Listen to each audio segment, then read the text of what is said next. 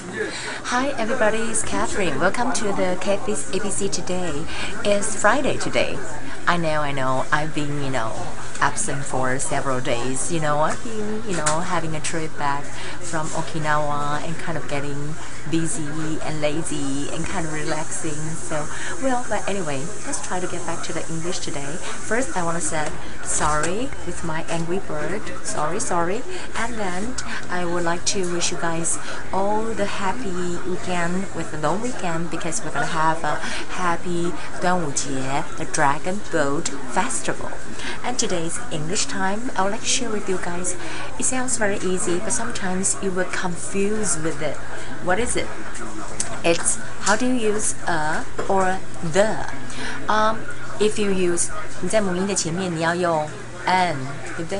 你在母音的前面你要念 the，你不是念 the，你要念 the。But that's not a topic for today. Today's topic, I would like to talk about when do you use a, when do you use the？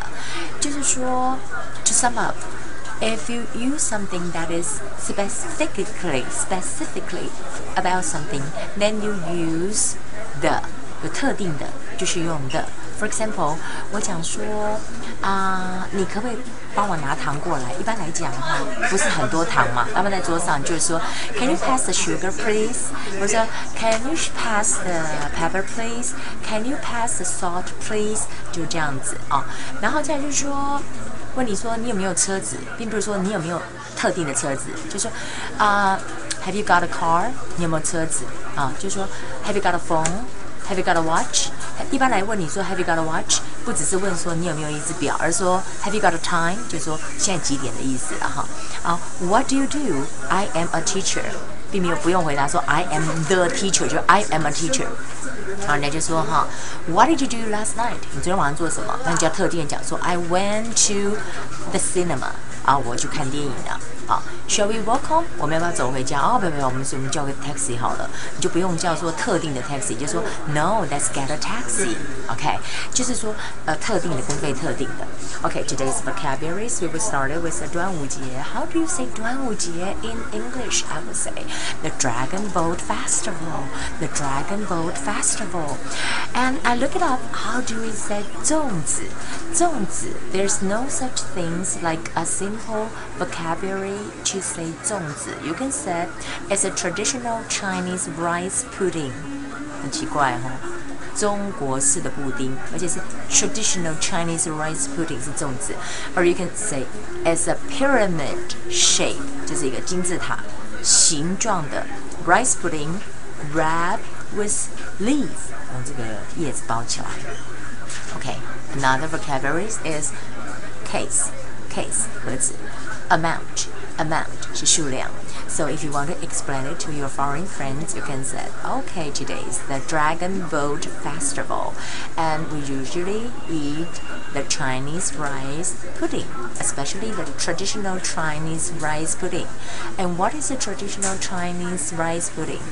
It's um, you know, it's a pyramid shape rice pudding with um, egg yolk and uh, meat, especially pork, sometimes shrimp, mushroom in it, and it wrapped with leaf. Okay, so, and uh, when you said something specifically about something, you use the and you just you know mention something not so specifically about something you use uh, for example you said can you pass the sugar please? Okay. Have you got a car what do you do? I am a teacher. I am an anchor. Uh, where do you work? I work in a TV station.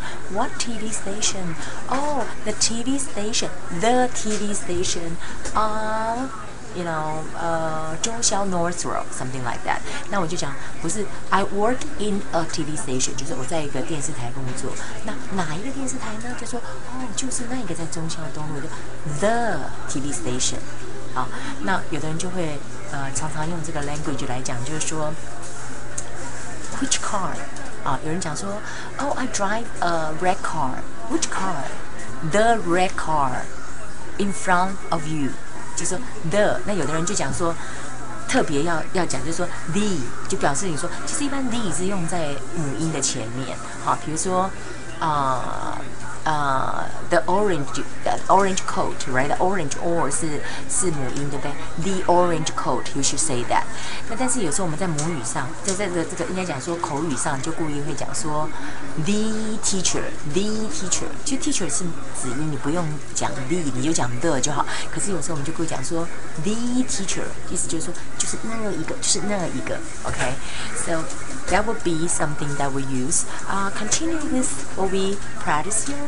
What did you do Last night? I went to the cinema. Or you say, What did you do last night? I went to the movie. What movie? The movie 啊，就是说 the movie 哪一个啊？哪一个？就是我跟你说那一个啊，那一个，那就只有你们两个知道了哦。再来就是说，Shall we walk home? No, let's get a taxi. Any taxi. Oh, that's uh, about the English class for today. I hope you guys have a wonderful time, and I'll see you guys next Tuesday because I'm gonna have a long weekend too. So I'll see you again, and hope you guys have a wonderful time no matter where you are. Bye.